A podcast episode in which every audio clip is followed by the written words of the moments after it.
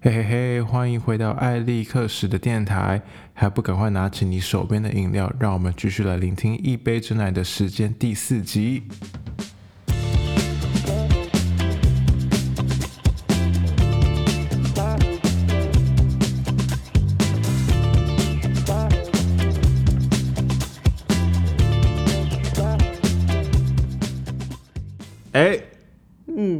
们现在在哪里呢？我们现在在 Portland，我们今天刚从西雅图开下来，我们昨天第一集好像聊的还蛮顺的哈，嗯，感觉可以再深入的聊一些不一样的话题。就后来好像有一点发现，我们可能太介绍性，但没有就是实际上的跟观众产生一些共鸣，所以今天可能会利用一些小故事呢，来让大家可能比较能身临其境我们的这些经验分享。嗯，对啊，那其实我们昨天大概就是聊到我们呃交换留学的一些呃背景，也没有特别的深入到说一些特别的例子。那今天呢，我们是想先从我们呃，毕竟都已经在美国毕业了，然后我们现在也大概在社会上打滚了一两年，我们可以来探讨一下说，呃，就是毕业后这几年感想吗？感想啊，在美国是如何当社畜的。那其实先从问虾仁开始好了，就是你一开始的时候，你找工作你有遇到一些困难吗？因为你是设计产业相关的，然后其实在美国呢，你读的产业呢，跟你之后能出来找到工作是非常有关系的。就是你可能是科技业的话呢，你的找到工作机会可能就比较高一点，然后留下来的工作签证机会也会比较高一点。我有点忘记了，不知道你那时候有没有特别的困难？嗯，我觉得可以先讲一下，就是呃，以我们的身份，因为我们是学生签证，所以我们那时候面临到最大的问题是，所有在美国的工作经验都必须是跟 major 相关。所以就像我的 major 是算是 communication design，有有点类似 graphic design 啊，但所以变成说我所有的实习或是打工，除了在学校的打工以外，都必须是跟设计相关的。然后甚至说，如果我毕业之后还要再想要签工作签证，工作签证也必须是跟我的 major 相关。那我那时候我觉得我算是蛮幸运，因为我一直都有找到一些实习，然后我现在的工作也是我从大三升大四的那个暑假，刚好申请到了一个算是在 corporate 的实习，然后我就进去做完之后，可能就是主管觉得做的还不错，然后他们就问我说想不想要继续待在那边，然后每周可能进去个一天或两天，然后这样子维我就在那边继续实习了，维持了一年。然后我觉得我也算是少极少数运气很好，因为刚好呃在那一年大概呃半年之后，他们就试出了一个正职的名额，所以我就申请那个正职的名额，然后后来就上了。所以我是在毕业之后，我其实并没有说真的去投什么别的工作，嗯，因为我在二月的时候我就已经确定说有这个工作，嗯，其实我也是一样的模式。其实在美国就是，我后来发现啦，说实在，大家其实在大三的时候，或很多人在更早的时候就已经已经把他们对开始规划，然后已经把他们之后大学毕业之后要想好的路都已经铺好了，就是有点就是慢慢的去铺。对，我觉得国际学生比较会有这个问题，因为我们面临到的是时间，就是我们毕业之后三个月内一定要找到工作，然后这个工作，呃，如果你今天是 OPT 只有一年的话，其实雇主愿意接受你在这边待的几率其实不是说很高，因为毕竟他知道说你一年后一定会离职，所以比较容易找到工作方法会变成说你可能需要之前就在这个地方工作过一段时间，雇主觉得说你是一个可以培养的人才，他们才会愿意一毕业就直接录用你。那我认识几乎的人都是可能大就是会从大二开始计划，然后大三升大四的实习工作会继续延续到毕业，然后毕业之后转正职。这是我遇到几乎的人都是走这个模式。就是连国际生也是，但是对当地人跟国际生都是走这个模式啊。哦，其实当地人比较没有一定要走这个模式，因为他们并没有时间的问题。时间比较 flexible。对，但是国际生，因为我们只有三个月找工作，然后你又面临到未来签证的问题，所以如果你不走这个模式的话，其实你的难度我觉得会更高。所以基本上你没有经历过那个三个月的那个，因为他他没有规定说你三个月内要找到工作，不然的话你就要被遣送出国。对然后我有我有经历过那个过程，但是你其实还好就对了。我完全没有经历到，因为我的我是十二月丢履历，然后二月录取，然后毕业后六月一号就开始工作。哦，那真的蛮顺的。对，我那个时候就是 我好像因为我光等我的那个 OPT，它有个卡，就是你要一个工作证，我光等了它就等了五个月，这然后超久了。然后就是因为那个时候，反正美国政府部门都是工作效率非常差嘛，我大概等了五个月吧。这中间也是狂找工作，大概丢丢了可能一百封吧。嗯，但其实一百封里面，可能有一半都说什么啊、如果你今天是国际学生的话，就不收我们就不收你。哦。然后可是我还是照样丢，而且就是他在问你说你需你需不需要之后帮你办工作签证，我都说不需要，因为我自己是认为说我本来就没有打算要你帮我办，所以我就是嗯啊、呃干脆不在这个人工筛选呃机器电脑筛选的这个部分就把我筛选掉。但我知道我这样子投还是在一百封里面才得到五封到十封的回复率，回复，然后真的有 interview 的可能才三封吧，但是我听到其实这蛮正常的，因为我认识正常。拼呃很多朋友都是投两百封以上，所以我觉得是美国的竞争市场本来就还蛮激烈的，嗯哼。导致说不只是国际学生，因为当地人都是一样都是这样投。对，可是就是很多时候那个身份上面就是会卡。身份对啊，身份吧会加重它的难度，但身份同时也会让国际学生变得更有竞争力，因为你知道说你必须要比别人更就你可能要努力的两三倍之类的，对对对对不然你其实会就不是说你毕业可能找工作就没事了，或是你如果今天真的毕业没有找工作，你就回到你原本的州，因为国际学生你今天就是你没有找工作，你这个学位其实就有点像是很可惜就没了。就是他美国经他明明就给对，他明明就是在那边摆摆着跟你说你可以在那边待多久，然后你找不到机会，有点这样浪费掉了。对，就很可惜。除非说你在台湾还有一些其他的路可以走，那就是当然回台湾发展也比较舒服嘛，就是也不会遇到这些问题。对，那像你那个时候，所以你基本上没有遇到，没有遇到那个空窗期或是被迫要遣送返台的的压力。那但是在你，例如说你第一年在这家呃在这公司工作，因为是算是个大公司嘛，嗯，你自己本身来说，你有没有遇到一些？因为刚刚进入社会，应该都会有遇到一些冲击。有啊，那肯定有。你有没有一些？因为像我的工作其实比较单纯一点，是在实验室工作，我遇到的冲击比较少。嗯，但你像你要相处这么多人，嗯，然后就有同才、有同事啊，有同才，然后还有上司啊，你有没有就是遇到那种我觉得一开始夸张的，或者很压力很大的？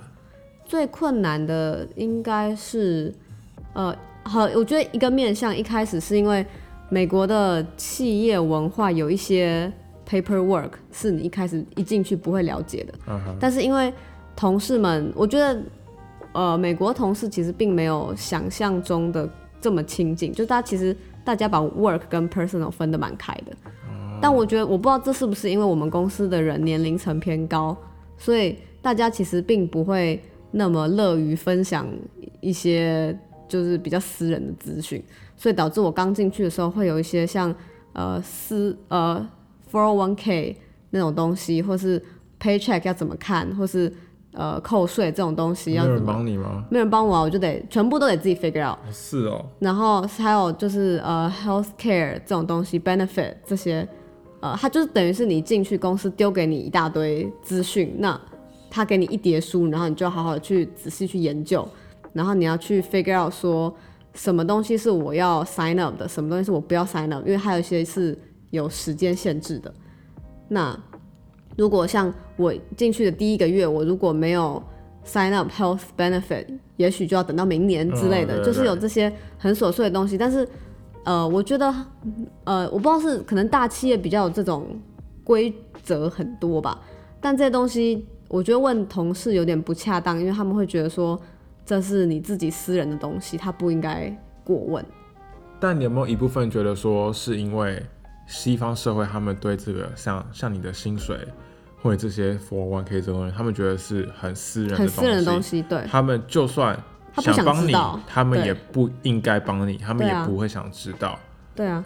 因为他知道的时候，你就会有，就假如说我今天知道了我同事的薪水，就会开始有比较，对，所以不如不要知道比较好。我觉得他们可能会那你之前就是 on board 的时候，他们有说不可以 disclose 你的 salary 之类的吗没有这样讲，但是没有人去讨论。？OK，了解。因为有些公司会说你不可以 disclose。可是那样有可能是公司故意给每个人很差异很大的数字，哦，我不知道。对，但对啊，这这这个部分我应该是应该是错误的，但是我知道，就很多时候因为有些人会是 underpay 或是 overpay 的原因，就是因为这样，就是没有人去讨论，然后也没有一个，所以才要组一些 union，组一些工会这样子。嗯，那我的薪水呢，就是很明显就是摆在学校那个，还有一个 pay 门 grade，对，那我就是算是最，就是他给我的职位不错啊，但是就是最 entry level 的那个薪水就还可以，嗯，我一开始进去也是有一点 underpay 啊，然后后来是慢慢调薪就对。了，有点像是主管争取，那不错。我觉得应该我不确定是不是主管争取，还是可能是做了一年之后 HR 觉得好像我值更高的价格，然后可能主管也有去争取吧，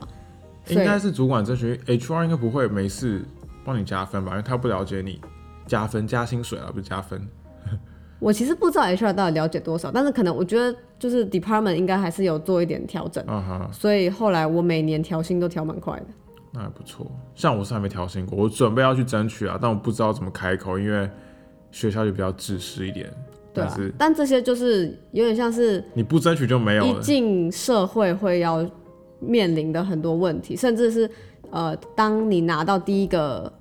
就是 offer 的时候，你要怎么去讨论你想要的薪水是多少？我觉得这也是一个没有人会去教你，然后可能普遍美国人会有爸妈可以讨论吧。但是，啊。因为我们身为国际学生，我们的爸妈也不懂这一块。对，他们不懂在美国社会怎么样的运作。对像我自己就很怕。嗯，本来就很怕说，其实我九月跟十月的时候，我就有想要谈，嗯，但是就想不知道怎么开口。对，那时候不知道怎么开口，然后觉得说那时候自己好像做不够多，但我觉得这也也可能是亚洲人就觉得说，哦，我应该做更多或做更好，嗯，但我就是一拖拖拖到现在，但我发现真的不行了，我一定要去谈的，对，因为毕竟已经工作一年多，快一年半了，对啊，我觉得。我觉得时间差不多是时候了啦，嗯，但我心里就是每每次都会小小的排斥，说，呃，呃我再等一下好了。但嗯，是可以理解啊。但我现在的打算是，我就送一封很正式的 email 给我教授，然后说，哦，我可不可以跟你约个时间见面？对，然后就是谈说，就是未来未了未来的计划，嗯，然后加上就是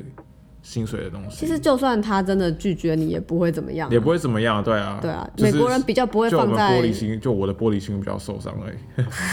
就是哦，靠少你，试过啦。对啊，对啊，没有应应应该说，如果他不愿意给我加薪，就知道说该走人了，是这样吗？也也可以说一部分是这样啊，因为如果你觉得你在这边学到的东西不够多，你本来就应该要为自己争取更好的机会啊，嗯我觉得合理啊。对啊，然后所以我觉得，反正薪水就是一个很麻烦的东西，觉得要谈又很敏感，就像你刚刚讲的一些有的没有的一些嗯资料啊，然后保险啊，那其实那些东西你处理过一次之后，你就都会了。不管就是只是第一次的时候，在没有任何人帮你的情况下，你也觉得好无助，就是还要看这么多资料，然后还要决定说到底要放几趴到的养老金，要想要哎养养老金以后又不会用到，因为我又不一定会在美国待那么久。然后，但其实说说实在，就是你你就把它填一填，处理完之后就解决了，就对啊，之后。我觉得还有一个很蛮困难的地方，对我来说是因为在学校的时候，你的生活圈其实大家都年纪还蛮相似的，就算美国其实比很多地方多元，因为呃，你的同学可能是来自世界各地，或是不同的人种、不同的文化，其实它已经相较很多其他国家已经，我觉得世界观已经比较广。但是进入职场后，因为又会遇到各个年龄层的人，所以他又会是，就是像我当时在我的公司，因为我是年纪最小的，我是我进公司的时候才二十一岁，然后我的同事都是三十出头的，没有二十几出头的，哦，就大家都在这个 industry 很久了，就对了。对，然后大家就是讨论的话题也不一样吧，不见得是结婚了，但是因为是三十几岁的人就搭不的上别人。喜好跟你就是不一样，对，然后我又是亚洲的文化的人，他们可能又是、可可能白人或是黑人或是什么其他地方的人，所以呃那时候会觉得交朋友反而是一个我觉得有点小问，比较小有难度啦，就是因为大家人都很好，但是你还是不是朋友，你只是同事。了解。那那时候一开始会觉得好像没有那么有归属感的感觉。这点我也觉得台湾的公司会比较有归属感，不知道是不是因为大家一起加班还是怎么样，但就那个文化，就大家会下班去约吃饭干嘛。那美国这边就是下班之后，就是每个人都有自己的 personal life，嗯，大家就去过自己的生活，隔天在办公室就见，这样。对，因为美国人的想法是他觉得说，我今天已经整天在办公室看你看八个小八九个小时，对，我为什么下班后还要再继续看你？对啊，看腻了就对了。对啊，所以他会觉得说，像假日的时候，我也不想看你，因为我平常就一直在看你了。然后吃午餐的时候，他可能觉得说，我想这是我自己可以跟自己相处的时间。我不知道别的公司可能不一样，但是我们公司。几乎的人 prefer 自己自己吃午餐的，对，对，我有发现这个问题。除非是呃，可能公司有提供午餐，那可能比较不一样。对，不然大家几乎大家都自己带便当，然后自己去找个 corner 或者在个楼，可能不会 楼梯这样躲起来。楼梯这样有一点太孤僻了，大家可能会找那种公司的角落啊，或是自己的办公桌上啊之类的。嗯，对啊，有时候我会自己一个人去 cafeteria 吃，然后但是呃一开始的时候我会去办，我会就在我的办公桌上吃，因为。那时候工作还蛮忙的，但是后来有时候会发现说，在办公桌上吃很容易被打扰，就是因为别人看你在办公桌上，然后就会去找你，然后找你就是要你改东西，然后你就会吃饭被打断，然后 就是要你工作的意思。对对对，你就发现说没办法好好吃饭，所以后来我就会去 cafeteria，然后呃，我通常不会 take 太长的 lunch break，但是我可能会 take 半个小时，然后我就会好好吃完饭，差不多，然后会划个手机看个漫画。然后再休息一下，然后再回去工作。我觉得这样相对下来，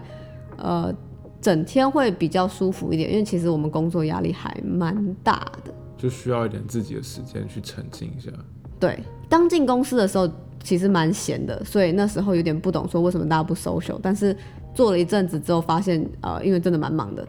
然后工作量很大的时候，你其实是需要一点时间休息的。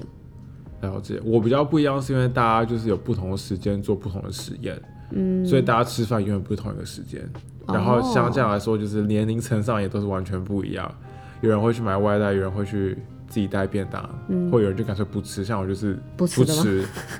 就是直接把事情做完，那我早餐在家里吃，晚餐回家吃，这样子就比较省时间，就一次性的把事情做完。有时候你。说实在的，你可能有一个时间你要做四五个小时，你已经过午，你已经过午饭时间了，你还想吃吗？你当然是饿啊！可是这样说，哎，好烦哦！刚才就是干脆把它做完就回家。我会四点吃午餐的。我有时候有有就真的很饿的话，我会去星巴克买个就小小东西来，就是了解，就是解决一下那个饥饿。对，冲击，对，那个字叫冲击，忘记了。现在中文现在这么差，冲击都不知道怎么讲。啊，对啊，那那你在这边工作也是？一年半到三年嘞，三年三年半，三年半了。嗯，那我很好奇是，虽然说你讲说你自己的经验，就是你进来这个产业，然后进来这个公司，就是好像蛮顺利的。嗯，但你会觉得说是因为你的 skill 比较，因为一般来说大家会觉得说不是科技业就比较难找工作，那你会觉得是因为你们 design 的这个 industry 比较不一样，如果你有特别的 skill 的话，其实也不会那么难找。就是是有机会在的吗？还是说其实还是有很多阻碍？因为虽然说你没有经历过，但是你应该有大概调查过或了解这个情况。我觉得 talented 的人很多，然后你永远不可能会是最顶尖的人，所以你要胜过于别人的地方就不不只是你的 skill 跟的 talent，还有很多是你的 personality、你的处事 soft skill 很重要，因为。我那时候刚呃，不说刚进公司，后来我去跟我的主管聊天的时候吧，他其实好像有说到，就是其实你要呃找人进你的 team，你要看的不是他的能力有多好，因为能力是可以后天学的，你要看的是这个人有没有办法跟你的其他 team member 合得来，他有没有办法在呃 group work 上面就是成为一个好的助手，他有没有办法就是。有 potential 可以进步，他说他们觉得说这个东西反而会比他一开始有多优秀还要重要，因为就是呃，如果他今天是一个好的主管，他是有办法让你越来越好的。然后今天如果他觉得你是一个会进步的人的话，你在这公司公司久了之后，你会开始熟悉这边的东西，你会越做越顺。但是你如果一开始就是一个没有办法跟其他人合作，或是没办法呃和没办法相处愉快的人，那其实大家工作起来都会不舒服。嗯，所以你的 people skill 其实相较之下是更重要的。然后还有另外一点是，你有没有办法呃很快的学到一些新的知识吧？因为像以 design 界来说，因为新的 software 一直出来，所以我在学校的时候可能学的东西是 print，可是我毕业之后发现说 print 已经没落，大家都是用 digital，、然后我进公司的时候可能 digital 平面又变了，现在大家要 animation，就这个东西一直在变。那你其实一进行业时代的脚步就了对你一进行业的时候，那其实跟你在学的东西已经是呃距离差很多。对啊，所以你如果没有办法一直跟上最新的东西，或是你学习力不够强的时候，你没办法自己教自己 software 的时候，你其实始终是会被淘汰的。那你如果有办法一直进步的话，或是有什么新公司进说要用什么新的 software，你可以马上学会，那你的呃取被取代性就会低很多。了解。对所以其实所以就主要就是你觉得说，大家会的基本的 skill 都差不多，然后就是嗯，你重重重重点还是你自己的人格，或是你的人格发展，你有没有办法 skill、你的 soft skill 这样子，就有点呼应到说我们当初有讲到说我们在社区大学，嗯，去参与的一些学生会的活动，就是培养我们的这些能力。嗯哼，对那可是很好笑的是，我完全没有体验到这些。为什么？我也是深信说 soft skill 跟 people skill 是很重要的。嗯，但我根本没有，我根本没有到那个 face 到可以就是展现我的 so- soft skill 跟我的 people skill，我就被打脸，啪啪，就是被哦，拒绝。因为你是还没有进到那那个地方那个 interview。我就算有我就算有，嗯，它也是非常非常的技术性导向，因为你很，你只要有办法独立的完成一系列的工作，在我们的 industry 你就 OK。哦，这是 industry 的差异。对，，然后你你你当然是有一些跟别人有一些 collaborating 或者是一些一些 communication，就是很这也是很重要。可他们更着重于的是会你会不会这个东西。哦，对，所以就是我的困难所在，说我就算觉得说我的 people skill 或我的 soft skill，我觉得这些 transferable skill 是很有用的，但我很多时候没办法去展现，除非说就是尤其是跳槽的时候，嗯，特别难，除非说我是挑就是跟我大学学的东西非常相近的，好像真的是比较有关系，然后可以展现我一些能力，再加上这些加分的，好像就可以。但是我自己是。对，就就这这这这就是可能是行业的差别，所以也是蛮有趣的啦，对啊，因为毕竟我待的地方是非常商业化的，真的。所以在商业化的地方，我觉得都很多就是大公司、大集团这样子。对啊，所以这个在大公司里面，可能这一块反而会更凸显吧，我觉得。嗯好，又到了播音乐的时候了。不知道大家喜不喜欢中间穿插个大概两三分钟的歌曲？我自己是蛮喜欢的啦。好，那我们就先听个音乐呢，等一下继续回来聊。2 a.m. in the car playing our favorite song. Turn it up, windows down, we sing along. The summer night has just begun. The moon is bright, let's have some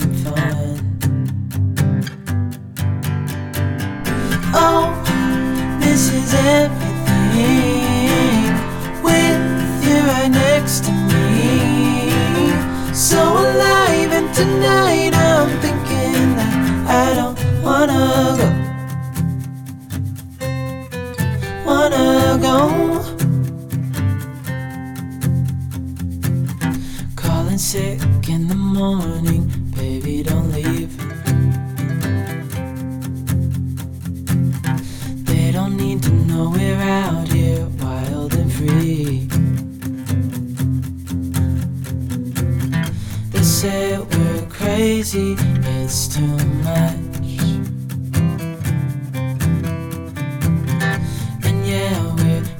easy deep in love.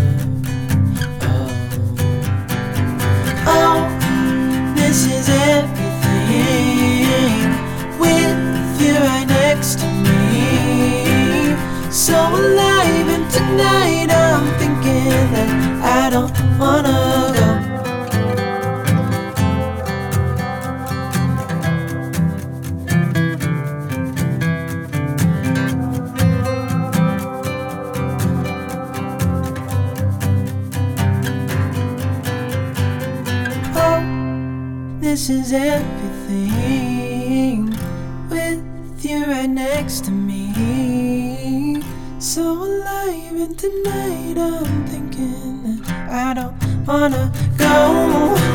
This is everything with you right next to me. So alive, and tonight I'm thinking that I don't wanna 所以就是除了除了那个除了刚刚讲那几个部分以外，在这种大企业里面，到现在三年了，嗯，也没有就是还就是过得蛮顺利啦，就是也没有其他我觉得不能说过顺利，我觉得其实只是呃，因为有一直在让自己让自己变更好，更好嗯所以你才有办法一直生存下去。因为大公司其实我们遇到了很多次的改组，那哦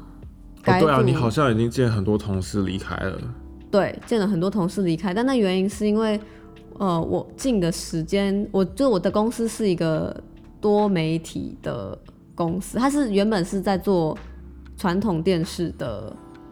行业，嗯，就是他制作电视频道的行业，但是因为现在是一个转型的时间，所以他们希望可以从传统电视转到比较 digital 平台的东西。那要这个转型的过程，其实就需要做很多改变。嗯，那公司就一直在做取舍吧，他们在研发说，呃，这个 A team 是是不是他们真的需要的，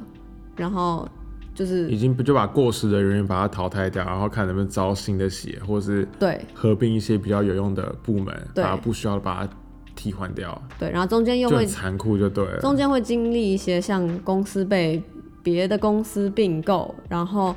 新的公司可能不喜欢旧的公司的某一个人，他就会把他裁掉，就是蛮上面的人。那上面的人被裁掉之后，如果他放了一个新的上面的人，那新的上面的人就会想要带他的人进来，对，就是因为每一个被 replace 的然后又会再合并，然后又会有更多旧的人需要被替换掉，就是每次当有一个新的重要的角色进到公司之后，他都会把他的想法带进去。那他如果觉得现在的 organization 并不是他想要的那个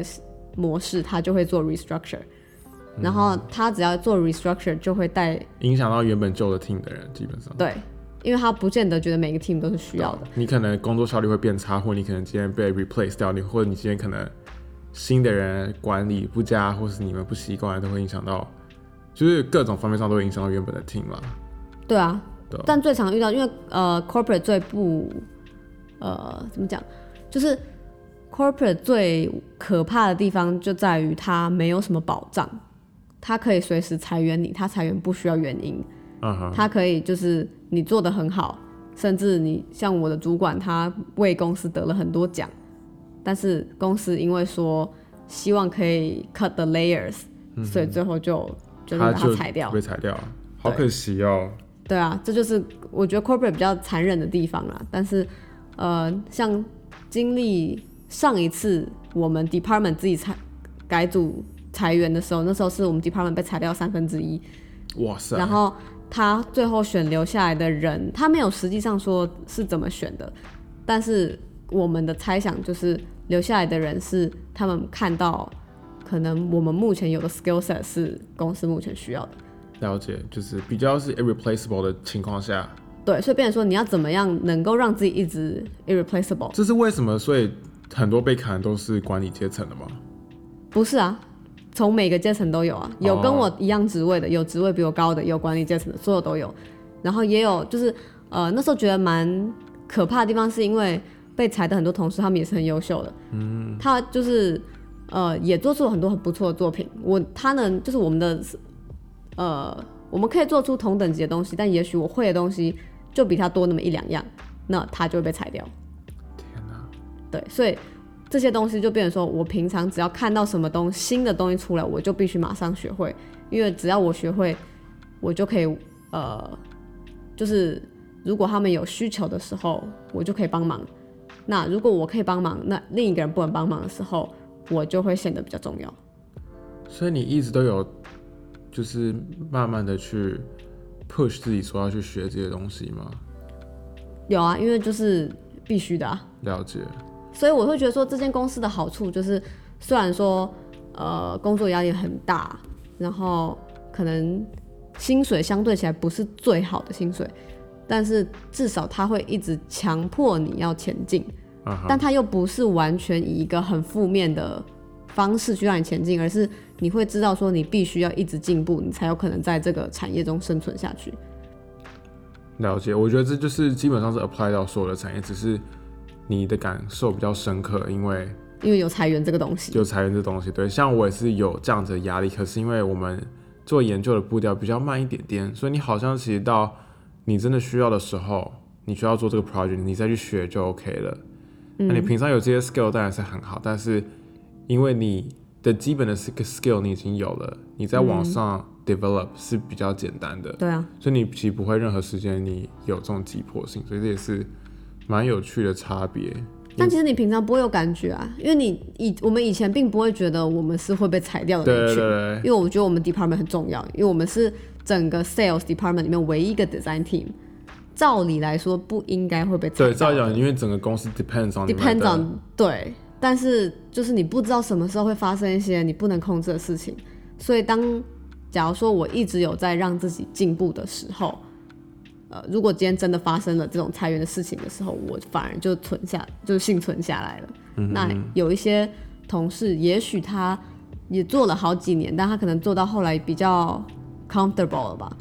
他就有一点努力，就是比较慢下来了吧比。较慢下来，啊，一慢下来，其实你就很容易被取代掉。因为假如说我在以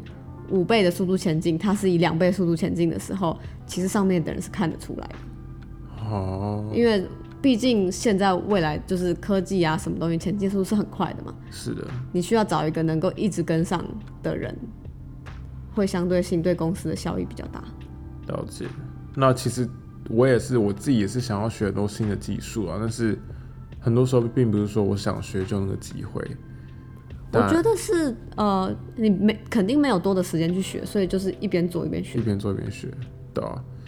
对啊，我觉得就很多时候你会到工作到一个地步，就假假如说你没有可能公司的压力啦，你基本上你做工作做了一年或做了半年，你应该就会慢慢了解说，哦，这这个东西我已经做的差不多了，嗯，是时候应该去学另外一个新的东西，那这时候你就应该去学另外一个新的东西，对，或者说当你做一个工作呢，你可能工作一年了，你觉得说我该学都学完了，那你就应该去考虑说你是不是应该换个工作，或你是不是应该跑到一个你更有上进心或更让你可以学习的地方。嗯，不然说实在的，时间混一混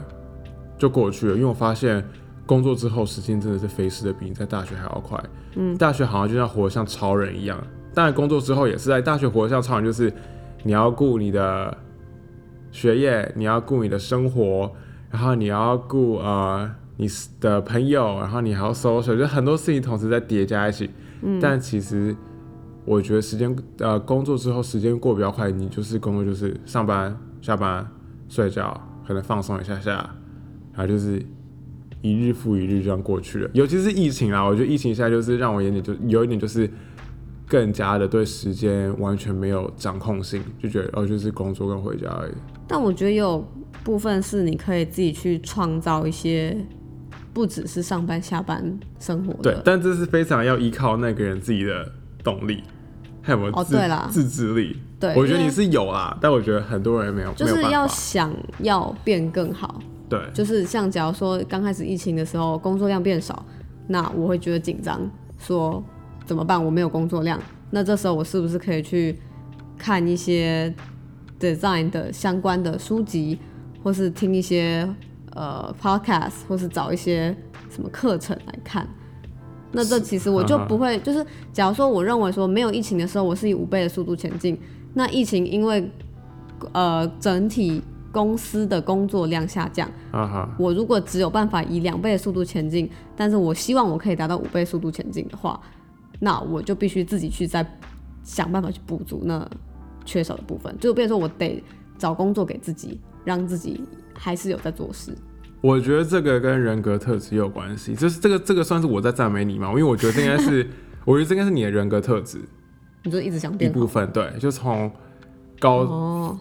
从中。从高中从大学，就是应该说我是被激励到，嗯。但是我自己本身的个性是比较懒散的，嗯，对，但就是刚好我觉得就是因为其实你是就是因为你是有这样一步步走过来，所以你已经习惯了压力，然后就习惯会去精进自己。我会觉得说，我需要在呃问题出现之前，先把东西做好方案解。决，OK，就是假如说今天他们给我的 deadline 是五点，那我给自己的 deadline 是三点，所以我一定会就是呃，我一定会在就是假如说他期待我五点就把东，假如说他期待我五点把东西交出来，我会三点就把东西给他，这样子他就会觉得说哇，我居然可以提早拿到。然后又有一定的 quality，对，那是我这是算是自我要求吧。嗯但是这时候，因为很多后来常常遇到客户是，他原本跟你说五点要，但是后来他的计划突然改变了，他可能说哦不行，我三点半就要了，但他可能三点才跟你说我三点半就要了。那当我原本给自己的预设 deadline 是三点的时候，我就不会 under deliver。了解，我觉得这反而是在 corporate 学到一个蛮重要的东西，就是你一定要呃把自己的标准提得更高。对，就不只要 meet the deadline，你还要就是对，你需要 above the deadline，你需要做的，对你需要做的比 requirement 还要多，这样子你才会不会失误，了解，对啊。但是当有办法一直这样子去激励自己的时候，你会一直走在比较前面的地方，就很像是 inbox zero 的概念。你如果今天呃是一个就是工作进来才处理的人的时候，你很容易到最后积了一堆信慢慢积，一没有看二三，然后就十五十这样子。对，那你有可能会 miss 掉一封、两封、三封，但是每一个 miss 掉的东西都是 mistake。那我如果有办法一东西一进来就把它处理掉的时候，我永远都是 on top of things。嗯，那但我失误率就会下降。原来在 corporate 工作还有这么多妹妹嘎嘎，有啊，就是你其实，在 corporate 中，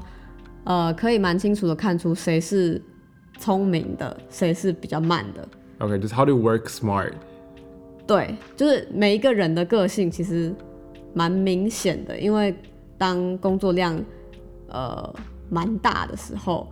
就是他其有些人会实 panic，会 stress out，但有些对他其实就是考验你怎么样可以在一个很高压的情况下还活得很自在。啊，那有的人像呃，可能我跟某些同事是属于就是我们不太会失误的人啊，但是就也会有有一些人是他永远都在追着跑的那种。那嗯今天如果有裁员，追着跑的人一定会先遭殃。被砍掉。对，我觉得 inbox zero 真的是一个蛮屌的一个，这个这个这个 idea 是很好，但我听到很多就是在 corporate 工作的同学都是 inbox 就是永远都是一百一百一百，就处理不完。它是一个极端值，你要么是 inbox zero，要么就是 inbox hundred。我认识的人都是这样。哦，所以这是一个它是一个你的态度，你的习惯。对，OK，所以这是要去培养的。对好吧，如果我以后有机会到 corporate，，corporate 很恐怖的。是有点恐怖啊，对啊 它。是一个好的学习经验，但我觉得 corporate 并不是适合每一个人。我觉得是你在年轻的时候，你想要在高速增长的情况下，嗯，是你可以有办法去不是一个去 stress 你自己。对，它不是一个很稳定的地方。对，那如果你想要就是，当然了，如果你之后就成家立业之后想比较稳定一点，就是你也是可以到其他地方去，或是可能找找比较高阶的位置做，但也不一定是比较安稳啊。说实在的，毕竟对啊，见仁见智啊，因为毕竟还是领别人的就是像呃，他有他的好，还有他的不好，因为他可能薪水蛮稳定的，然后你可能一年的假比较多，然后会有一定程度的 benefit，所以表面上看起来会比较好，但是它的相反值就是你可能会莫名其妙就被裁掉，你可能连自己怎么被裁掉都不知道。哦，对，你说你这次最近一波裁员就是一一堆 email 下来，就你也不知道自己被裁掉，为什么被裁掉，就被对啊，就被裁的人，他们其实也不知道为什么自己被裁掉，他们也不是做的不好，上面的人后来也跟他们说，你不是做的不好，就只是公司改组，然后你很不幸，这是蛮可蛮可怜的。对啊，了解，好吧，那我们今天就先大概聊了一下，就是 Sharon 在美国的一家 corporate 里面当 designer，designer 的一些经验，加上可能掺杂了我一些在学校实验室工作的一些经验，然后对吧、有些事情其实我原原本不知道，但是我也都知道不然可。能就是我忘记了，因为你知道我记忆力不是很好，所以好也是也是有耳目一新嘛，就是是是这样用吗？耳目一新应该是吧？应该 OK 是吧？好，那我们今天就先到这边为止，时间也差不多了，那我们就下集见，拜拜拜拜。感谢大家的收听，最近呢播放次数也是有在一直成长，啊、也谢谢大家一直以来的支持。那之后呢会尽量在礼拜天或礼拜一的时候进行一次的更新。那如果那一周可能比较不忙的话，那我会更新两集。然后现在所有的集数呢，也都可以在各大影音平台 KKBox、Spotify、Apple Podcast 之类的平台上面都可以找得到。只要搜寻一杯或是一杯真奶的话，应该都会看得到。好，那就期待下次见喽，拜拜。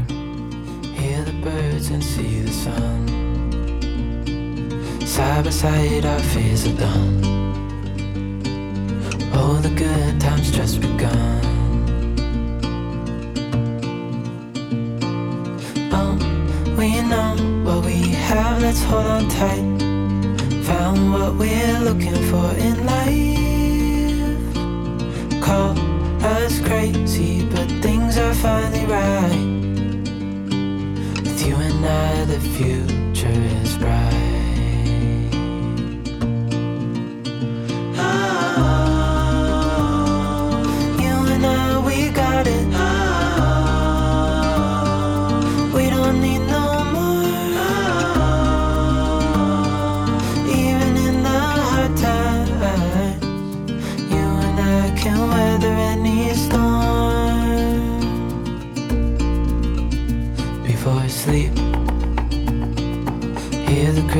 See the moon.